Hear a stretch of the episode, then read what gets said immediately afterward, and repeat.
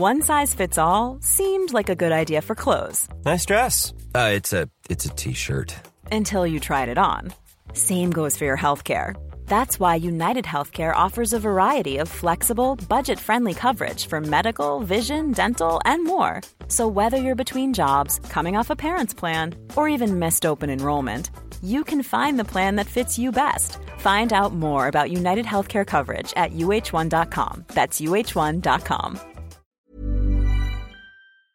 Attention, ça fait parler, une loi arrive en France pour encadrer le travail des influenceurs. Mais alors, qu'est-ce qui va changer? Sur quoi porte le débat? Et pourquoi est-ce qu'une tribune signée par près de 150 influenceurs a fait autant euh, réagir? Salut, c'est Hugo, j'espère que vous allez bien. On se plonge dans un nouveau résumé de l'actualité en une dizaine de minutes, comme chaque jour, que ce soit sur YouTube ou alors euh, en podcast audio sur toutes les plateformes de streaming. Bienvenue au passage à tous les nouveaux euh, qui s'abonnent ces derniers jours. Faites comme chez vous, installez-vous et on est parti donc avec le premier sujet. Il faut bien comprendre qu'en France aujourd'hui, il n'existe pas de cadre juridique spécifiquement pour euh, le métier d'influenceur. Et ça menait du coup à un certain flou, puisque certains parfois utilisaient euh, le statut juridique de mannequin ou alors de sportif, même si parfois ça n'a absolument aucun sens. Du coup, ça fait plusieurs mois que euh, deux députés de l'Assemblée nationale que je vais vous présenter juste après, mais aussi le gouvernement, et plus précisément le ministère de l'économie, penchent sur une loi pour mieux encadrer l'activité des influenceurs. Une activité qui, mine de rien, commence à être assez importante. Il y a le chiffre de 150 000 influenceurs qui est souvent euh, évoqué, même si en réalité, l'immense majorité de ces 150 000 influenceurs gagnent peu d'argent. Mais par contre, il y a effectivement une minorité euh, d'influenceurs qui peut gagner beaucoup d'argent. Et ces réflexions, elles font suite euh, notamment aux pratiques trompeuses et aux arnaques de certains influenceurs, des arnaques qui ont été dénoncées ces derniers mois, notamment par le rappeur Booba, qui les surnomme les influx voleurs. Et en fait, en janvier, le ministre de l'économie Bruno Le Maire avait même lancé une consultation publique sur ce sujet-là, une consultation pour permettre à tous les Français qui le souhaitaient de donner leur avis sur un certain nombre de mesures. Ces mesures, elles font aussi suite à plusieurs mois d'échanges, des échanges notamment avec des agences d'influenceurs ou encore des plateformes comme Meta, YouTube ou encore TikTok. Et enfin, des autorités publiques comme par exemple la répression des fraudes ou encore l'autorité des marchés financiers. Bref, le ministre de l'économie Bruno Le Maire a donc détaillé ces mesures vendredi dernier lors d'une conférence de presse. C'est des mesures qui font partie d'une proposition de loi qui est déposée par deux députés. Il y a le député Arthur Delaporte euh, du Parti Socialiste et le député Stéphane Vogetta qui est euh, du camp d'Emmanuel Macron, donc euh, du Parti Renaissance. Alors je ne vais pas vous détailler toutes les mesures, mais voici les mesures principales qui vont être soumises au débat cette semaine à l'Assemblée. D'abord, première proposition, l'activité d'influence commerciale, donc d'influenceur, hein, va être définie par la loi. Concrètement, elle sera inscrite dans ce que l'on appelle le code de la consommation et le code du commerce, et elle devra répondre du coup à partir de là à des règles très claires. Même chose d'ailleurs pour l'activité d'agent d'influenceur. La deuxième mesure, c'est un encadrement plus strict de la publicité qui peut être réalisée par les influenceurs dans le cadre de partenariats. Concrètement, les influenceurs vont devoir respecter les mêmes règles que dans la publicité traditionnelle. Ça veut dire qu'ils ne pourront plus faire la promotion d'alcool, de produits financiers ou alors de paris sportifs sans respecter certaines règles qui vont être détaillées dans les prochains jours. Et de la même façon, eh bien, désormais, la promotion de chirurgie esthétique sera totalement interdite. La troisième mesure, c'est concernant l'encadrement des influenceurs qui ont moins de 16 ans et qui seront euh, davantage protégés a priori euh, avec cette loi. Alors je ne vais pas rentrer dans tous les détails, mais euh, les parents vont devoir notamment obtenir une autorisation administrative et, concernant l'argent qui va pouvoir être gagné dans le cadre de partenariats ou autres, eh bien 90% de l'argent devrait être bloqué jusqu'à ce que l'enfant atteigne ses 18 ans. Quatrième mesure qu'on peut noter maintenant, les filtres et les retouches qui peuvent être utilisés sur des publications sponsorisées, donc des publications réalisées en partenariat avec une marque, devront être désormais signalées sous peine d'une amende pouvant aller jusqu'à 37 500 euros. Ça concerne donc par exemple bien des publications qui pourraient faire la promotion de produits euh, cosmétiques. Ce sera pas du coup interdit de photoshopper ces photos qui sont faites pour un partenariat, mais simplement faudra que ce soit indiqué très clairement que cette photo a été retouchée. Cinquième mesure maintenant qui concerne désormais les sanctions. Les influenceurs qui ne signalent pas une publication sponsorisée risquent jusqu'à deux ans de prison et 300 000 euros d'amende. La justice pourra également fermer le compte des influenceurs qui ne respectent pas euh, la loi. Et enfin, dernière mesure qui me semble importante à signaler, même si cette mesure ne fait pas partie de la proposition de loi, elle va être mise en place dans les prochaines semaines. Une brigade de l'influence commerciale va être mise en place. Ça va être a priori 15 agents euh, au sein de la direction générale de la concurrence, de la consommation et de la répression des fraudes. 15 agents dont le rôle va être de surveiller les réseaux sociaux, de répondre aux signalements éventuels ou encore d'appliquer euh, des sanctions, typiquement en cas de partenariat non indiqué ou autre. Ça, c'est donc pour les mesures principales de cette proposition de loi portée par les deux députés et qui va être débattue cette semaine à l'Assemblée nationale. Mais ce week-end, vous l'avez peut-être vu, une tribune a fait beaucoup réagir. Elle a été publiée dans le journal du dimanche ce week-end et elle a été signée par 150 influenceurs. Cette tribune demande, je cite, aux députés de ne pas casser leur modèle économique à cause des dérives d'une minorité, une minorité donc qui euh, réaliserait euh, des arnaques. Sauf que, eh bien, cette tribune n'est pas très bien passée. Beaucoup d'internautes n'ont pas vraiment compris pourquoi est-ce que euh, ces 150 influenceurs prenaient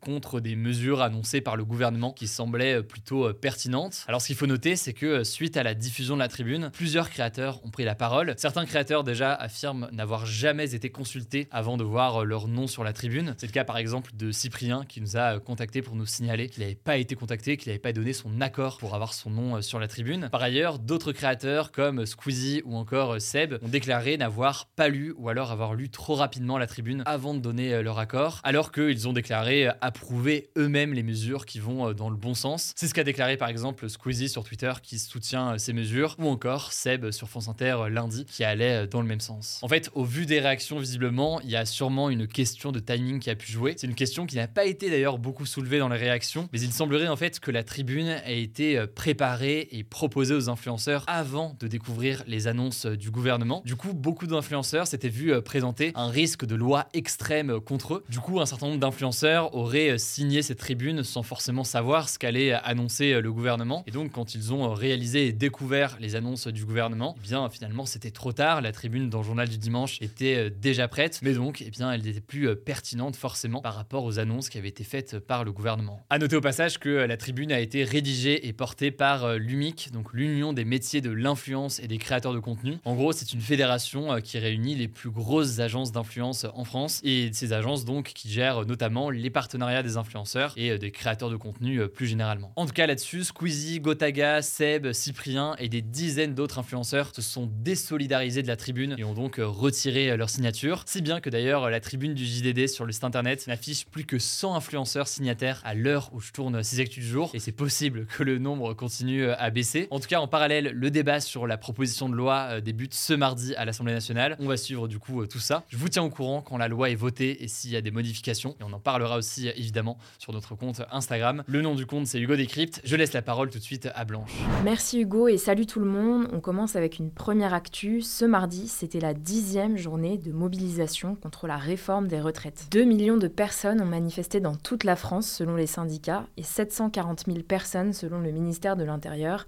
Dans les deux cas, c'est nettement moins que lors de la dernière mobilisation jeudi dernier. À Paris, la CGT a recensé 450 000 manifestants et la préfecture de police 93 000 manifestants. En tout cas, l'intersyndicale aurait déjà prévu une nouvelle journée de mobilisation le 4 ou le 6 avril. Il y a eu aussi des grèves. Selon le ministère de l'Éducation nationale, il y a eu 8,37% d'enseignants grévistes, dont 7,6% dans le primaire et 9,13% dans le secondaire. Et selon la Fédération indépendante et démocratique lycéenne, de 5 500 lycées étaient bloqués ce mardi. D'ailleurs, à Paris, c'est la fin de la grève des éboueurs qui est suspendue à partir de ce mercredi. C'est ce qu'a annoncé la CGT dans l'après-midi. Enfin, dernière chose, une pétition pour dissoudre la Brave M, donc la brigade de répression de l'action violente motorisée, dont les actions sont très critiquées depuis des semaines, a recueilli 145 000 signatures sur le site de l'Assemblée nationale. Concrètement, si elle arrive à 500 000 signatures issues de 30 départements au moins, eh bien la pétition pourrait faire l'objet d'un débat à l'Assemblée nationale. Deuxième actu, un deuxième manifestant est actuellement dans le coma après les affrontements avec les forces de l'ordre qui ont eu lieu ce week-end à Sainte-Soline, dans les Deux-Sèvres, pour protester contre un projet de méga bassine. Si vous voulez savoir plus précisément ce que c'est, je vous renvoie à notre vidéo des actus du jour d'hier. Alors, des enquêtes ont été ouvertes pour déterminer les circonstances dans lesquelles ils ont été blessés et si la police en est responsable, on vous tiendra au courant. Et autre info concernant Sainte-Soline, le ministre de l'Intérieur Gérald Darmanin a annoncé ce mardi avoir engagé la dissolution du mouvement écologiste Soulèvement de la terre qui est selon lui à l'origine d'actions violentes. Troisième info en économie, le déficit public en France a été de 4,7% du PIB en 2022. Alors vous inquiétez pas, je vais tout vous expliquer. En gros, ça veut dire que l'État a plus dépensé que ce qu'il a eu comme revenu. Et cette différence, elle se chiffre à près de 150 milliards d'euros, l'équivalent donc de 4,7% du PIB, toutes les richesses produites dans le pays sur une année. Pour ceux qui se demandent la différence entre le déficit et la dette, le déficit c'est sur une année, alors que la dette c'est la somme des déficits. Là donc, avec ce nouveau déficit, la dette a augmenté en valeur absolue à près de 3000 milliards d'euros. Alors, un déficit de 4,7% du PIB, est-ce que c'est beaucoup? Pas beaucoup Eh bien, c'est moins que les deux années précédentes, puisqu'avec la politique du quoi qu'il en coûte de l'État, le déficit avait atteint 6,5% en 2021 et 9% en 2020. Ce déficit de 4,7% en 2022 est aussi moins élevé que ce qui était attendu par les prévisions, qui étaient de 5%. Cependant, ça reste plus que l'objectif d'un déficit de moins de maximum 3% du PIB par an établi par l'Union européenne pour ses pays membres. Le gouvernement espère revenir sous les 3% d'ici 2027. Et d'ailleurs, vu qu'on parle d'économie, on passe à une quatrième actu. Des perquisitions ont eu lieu ce mardi dans cinq banques à Paris, dans le quartier de la Défense. La Société Générale, BNP Paribas, Exane, qui est une filiale de la BNP, Natixis et HSBC. En gros, elles sont soupçonnées par le parquet national financier d'avoir permis à leurs clients étrangers d'échapper à l'impôt sur les dividendes, donc en gros de fraude fiscale qui s'élèverait à plus d'un milliard d'euros. Ces procédures sont nées d'un scandale financier qui avait été révélé par le journal Le Monde en 2018. Je vous mets des liens en description si vous voulez en savoir plus.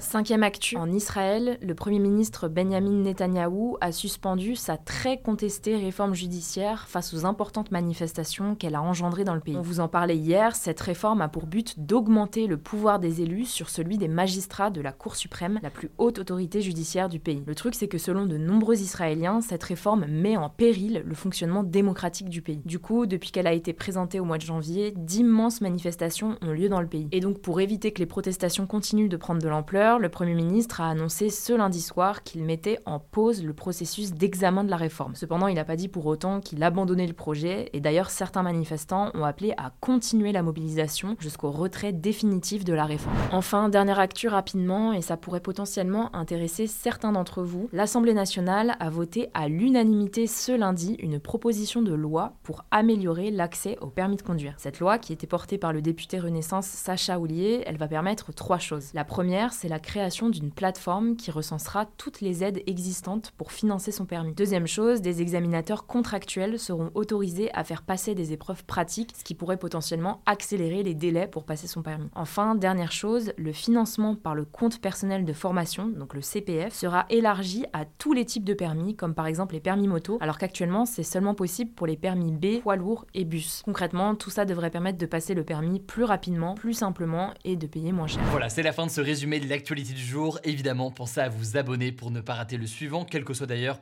l'application que vous utilisez pour m'écouter. Rendez-vous aussi sur YouTube ou encore sur Instagram pour d'autres contenus d'actualité exclusifs. Vous le savez, le nom des comptes c'est Hugo Décrypte. Écoutez, je crois que j'ai tout dit. Prenez soin de vous et on se dit à très vite. Mom deserves the best, and there's no better place to shop for Mother's Day than Whole Foods Market. They're your destination for unbeatable savings, from premium gifts to show-stopping flowers and irresistible desserts. Start by saving 33% with Prime on all body care and candles. Then get a 15-stem bunch of tulips for just $9.99 each with Prime. Round out Mom's menu with festive rosé, irresistible berry chantilly cake, and more special treats. Come celebrate Mother's Day at Whole Foods Market.